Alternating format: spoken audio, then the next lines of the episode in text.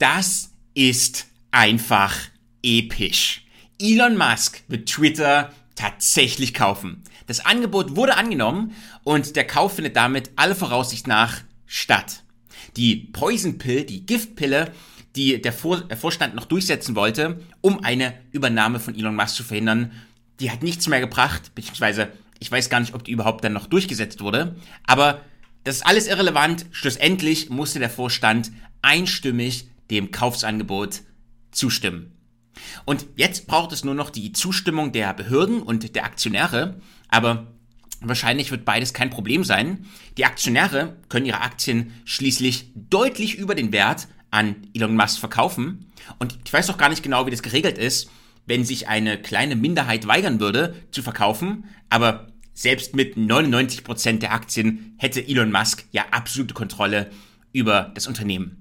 Und auch die Behörden dürften keine Probleme machen, weil andere, seine anderen Unternehmen, also die anderen Unternehmen von Elon Musk, also Tesla oder SpaceX etc., die stehen ja nicht im Wettbewerb mit Twitter. Das heißt, es ist ja nicht so, als würde er einen Mitwettbewerber aufkaufen, sondern er kauft halt ein Unternehmen in, einem völlig an, in einer völlig anderen Branche oder in einem völlig anderen Wettbewerb und damit dürfte es da auf jeden Fall auch keine Probleme geben. Und das alles bedeutet, dass ähm, bis zum Ende des Jahres das jetzt alles noch geregelt werden soll, die ganzen bürokratischen Sachen, die dann noch geklärt werden müssen. Und dann wäre Twitter aber in seinem Privatbesitz. Und das ist eine grandiose Nachricht. Also ich weiß auch gar nicht, was ich noch dazu sagen soll, was ich nicht schon in anderen Videos gesagt habe, aber ich finde, das ist eine unfassbar gute Nachricht. Ich finde, das ist die wichtigste Nachricht zum Thema Redefreiheit im Internet seit Jahren. Und genau die richtigen Leute regen sich darüber auf, mit den erwartungsgemäß absurden Argumenten von der ganz, ganz schlimmen Redefreiheit, die dann existieren würde. Also es ist schon echt krass, wie die sich darüber aufregen, ähm, weil die Menschen dann zumindest auf Twitter kommunizieren können, frei miteinander kommunizieren können, oder zumindest freier. Und ähm, dass, die, dass man dann andere Menschen nicht einfach so stumm schalten und zensieren kann, einfach so, wegen irgendwelchen, ja, an den Haaren herbeigezogenen Gründen. Also Twitter wäre damit das erste soziale Medium, was sich zu mehr Redefreiheit entwickeln würde. Bei den ganzen anderen großen sozialen Medien ist ja genau das Gegenteil der Fall.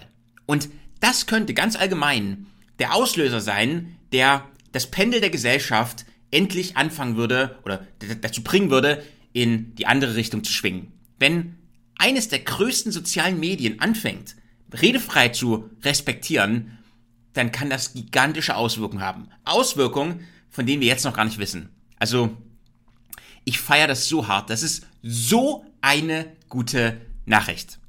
Und äh, ein paar Leute mit so fünf Abonnenten typischerweise kündigen auch schon an, ihren Account zu löschen, wenn das wirklich durchkommt. Und ja, nee, ist klar. Also, das ist genauso wie die Leute damals in den USA, die 2016 vor der Wahl von Trump gesagt haben, wenn Trump gewählt wird, dann wandere ich nach Kanada aus. Hm, sicher, habt ihr bestimmt alle gemacht damals. Und äh, nachdem der Deal auch durchgegangen ist, wurden auch Veränderungen an der Webseite gesperrt, sodass nicht noch irgendwelche Twitter-Mitarbeiter, die dem Kauf nicht zustimmen, nochmal irgendwie kurzerhand ihre Macht missbrauchen, um die Plattform dann zu sabotieren oder vielleicht sogar irgendwie zu zerstören. Also es könnte ja eine einzige Person ausreichen, die gewisse Vollmachten in dem Unternehmen hat und die auch bereit wäre dazu, diese Macht zu missbrauchen. Und ja, also heutzutage muss man sich auf sowas vorbereiten. Also aus meiner Sicht eine absolut sinnvolle Vorsichtsmaßnahme. Aber es ist natürlich traurig, dass man sowas überhaupt braucht. Also, was soll ich noch sagen? Es ist einfach so geil. Es ist so geil, dass, dass Elon Musk das wirklich geschafft hat und wirklich jetzt Twitter kaufen kann. Es ist einfach geil. So, aber ich wollte heute auch noch über andere Themen reden. Und zwar über folgendes Thema auch. Denn eine weitere gute Nachricht kam letztens aus den USA. Ich habe heute einfach mal Bock auf gute Nachrichten. Denn dort hatte ein Gericht vor kurzem die Maskenpflicht in Flugzeugen gekippt. In den USA gibt es ja sowieso schon vielerorts keine Maskenpflicht mehr. Also in Bundesstaaten wie Florida schon seit über einem Jahr nicht mehr. Also schon eine ganze Weile nicht mehr. Ähm, aber ein Ort, wo man eben noch eine Maske tragen musste, war in Flugzeugen. Und auch das hat jetzt aber ein Ende.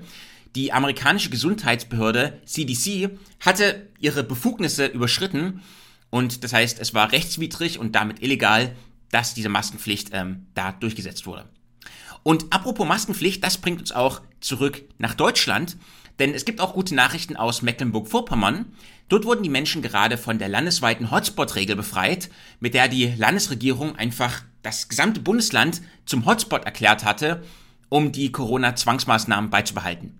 Und das ist zu Unrecht gewesen, wie ein Gericht jetzt festgestellt hat. Die AfD hatte dort geklagt und konnte das jetzt kippen. Allerdings äh, macht das Ganze kaum noch einen Unterschied, weil das sowieso nur bis zum 27. April gegolten hätte. Und das ist halt ein Problem unseres Rechtssystems. Wenn irgendwas zeitlich relevant ist, dann dauert es trotzdem ewig. Ja, ganz, ganz großes Kino. Also, dann hätten die sich auch noch ein paar Tage Zeit lassen können und dann wäre es sowieso ausgelaufen. Naja, wie dem auch sei, damit entfällt jetzt aber auch die Maskenpflicht an vielen Orten, ebenso wie Kapazitätsbeschränkungen, zum Beispiel bei Kinos oder Theatern oder ähnlichen. Und die Maskenpflicht an Schulen fällt damit auch weg. Allerdings bleiben auch andere Regeln äh, noch bestehen, wie zum Beispiel die 3G-Pflicht bei Hotels oder 2G Plus bei Clubs und Diskotheken. Ja, dass sich überhaupt noch jemand an irgendwelche G-Regeln halten muss, ist eigentlich schon echt ein starkes, starkes Stück. Aber auch anderswo fallen die Maßnahmen, denn auch im Bundestag fällt nun die Maskenpflicht und zudem fällt der 3G-Nachweis als Voraussetzung zum Zugang ähm, zu Plenar- und Ausschusssitzungen weg. Und man brauche das angesichts der derzeitigen Entwicklung der pandemischen Lage nicht mehr. Ach was, sagt bloß. Aber wisst ihr, ich bin jetzt ein bisschen besorgt. Hat schon mal jemand nach Karl Lauterbach geguckt? Also nicht, dass der irgendwo in der Ecke liegt und hyperventiliert. Also ich mache mir da echt Sorgen. Und vielleicht wird er jetzt bei Bundestagsdebatten nur noch per Videokonferenz, äh, Videokonferenz zugeschaltet werden, weil es natürlich ansonsten viel zu gefährlich wäre. Also ich wette, bei Karl Lauterbach können wir uns auch sicher sein, dass er auf jeden Fall weiterhin eine Maske trägt. Naja, ich finde es trotzdem gut. Und ähm, dann ist es natürlich nur noch die Frage, können wir jetzt auch endlich die Maskenpflicht in Bus und Bahn auch bitte abschaffen? Danke. So, das war's von mir. Vielen Dank fürs Zuschauen. Macht's gut, Leute. Peace.